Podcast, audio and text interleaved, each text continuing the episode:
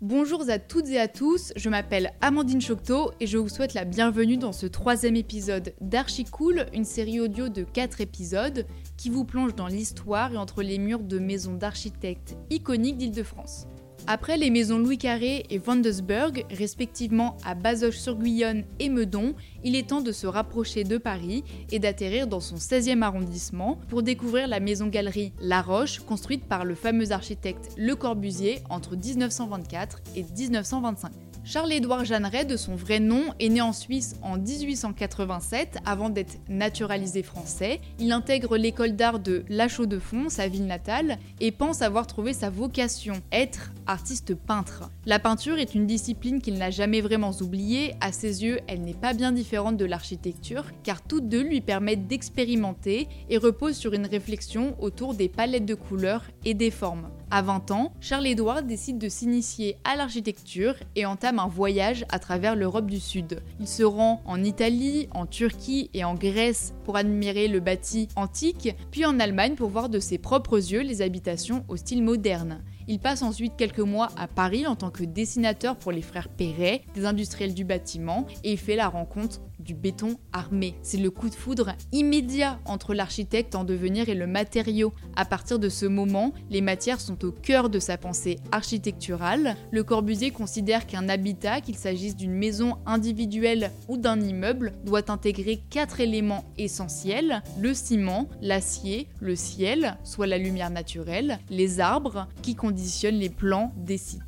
Il prône également le dialogue entre l'extérieur et l'intérieur. On comprend alors que pour lui, un bâtiment n'est rien sans son environnement. Charles-Édouard Jeanneret a également son lot de polémiques, la plus répandue étant son engagement politique auprès du régime de Vichy lors de la Seconde Guerre mondiale. Le Corbusier se présente comme un homme d'opportunité car son rapprochement avec ce milieu antisémite et fasciste lui permet de proposer ses idées et d'avoir des commandes architecturales, ce qui n'excuse en rien sa collaboration vichiste.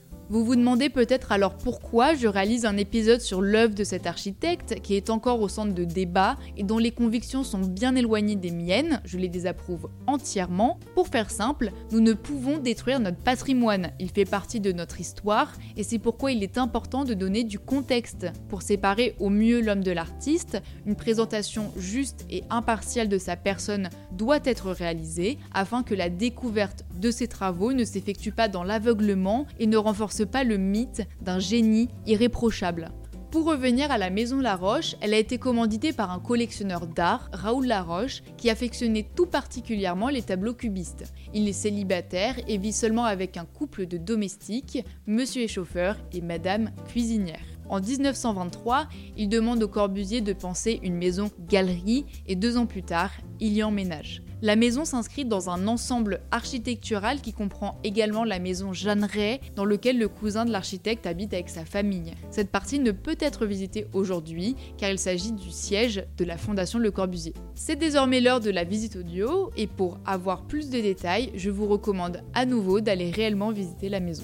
Pour commencer, vous êtes dans le 16e arrondissement de Paris et vous passez la grille de l'impasse du Docteur Blanche. Vous pouvez déjà apercevoir la façade de la maison La Roche située au fond de la cour. Les pavés vous emmènent jusqu'au bâtiment en forme de L avec le plus petit bloc qui est arrondi et se trouve au-dessus du jardin étant donné qu'il est sur pilotis. Et vous avez le bloc le plus allongé à la droite avec une partie qui appartient à La Roche et l'autre à Pierre Jeanneret. De l'extérieur, vous saisissez déjà le principe de maison domino du Corbusier, domus signifiant maison et inno, innovation, dont le but est de libérer les structures porteuses et les façades. Pour ce faire, l'architecte utilise 5 points qui ne sont pas hiérarchisés. Petit 1, les pilotis que j'évoquais à l'instant qui sont des poteaux en béton armé. Petit 2, les fenêtres en longueur qui font entrer la lumière naturelle. Petit 3, la façade libre, soit l'utilisation de formes géométriques et de parois lisses. Petit 4, le plan libre qui permet grâce au béton armé de ne pas avoir recours aux murs porteurs qui sont considérés comme des cloisons entre les espaces pour l'architecte petit 5 et pas des moindres, le toit terrasse, aussi appelé toit jardin, qui rompt avec la tradition haussmannienne qui ne considère pas le toit comme un niveau noble. Ce n'est pas seulement un programme esthétique, il a surtout pour intérêt d'améliorer le niveau d'hygiène et de santé, et la Maison La Roche est le premier lieu où les 5 points sont appliqués par le Corbusier. Lorsque vous passez l'entrée de la maison, vous vous retrouvez au centre d'un hall ouvert de part et d'autre avec devant vous un immense mur blanc qui monte jusqu'au deuxième étage et derrière vous de grandes fenêtres qui éclairent la pièce. La fonction première du hall est de relier le bloc qui se trouve à gauche, soit l'atelier, et le bloc à droite, qui est le côté privé de la maison.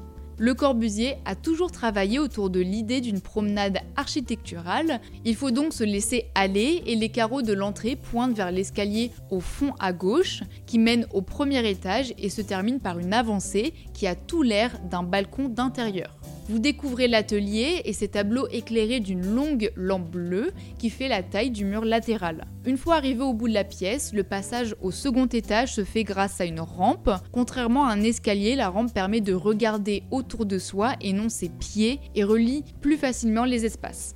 Vous voilà dans la bibliothèque, elle a la particularité d'offrir une vue plongeante sur l'entrée au rez-de-chaussée et d'avoir des étagères incrustées dans les murs, ce qui correspond au concept de maison à habiter du Corbusier. Cela signifie que les résidents n'ont pas besoin de nombreux meubles, la maison est déjà prête à les accueillir.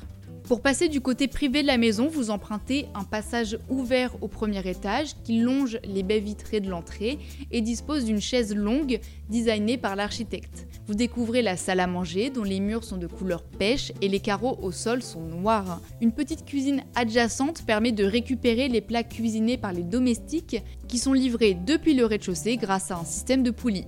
Au deuxième étage se trouve la chambre puriste de Raoul avec un lit et une petite tablette le long de la fenêtre en bandeau, ainsi qu'un dressing et une salle de bain. Puis vous vous apprêtez à découvrir le clou du spectacle, le toit terrasse ou jardin, qui offre une superbe vue sur les voisins du quartier, de quoi satisfaire les curieux. C'est aussi l'endroit idéal pour capter les rares rayons de soleil parisiens. C'est la fin de cette visite audio de la maison atelier La Roche. Merci d'avoir écouté cet épisode qui est un peu plus long que les autres jusqu'à la fin. Vous pouvez vous rendre à la maison du mardi au samedi entre 10h et 18h et bénéficier des visites guidées sans réservation qui ont lieu à 11h et à 15h. La semaine prochaine sortira le dernier épisode d'Archicool et cela sera autour de la villa Savoie de vous ouvrir ses portes. Elle a été construite par Le Corbusier à Poissy. À bientôt et je vous souhaite un joyeux Noël. Archicool.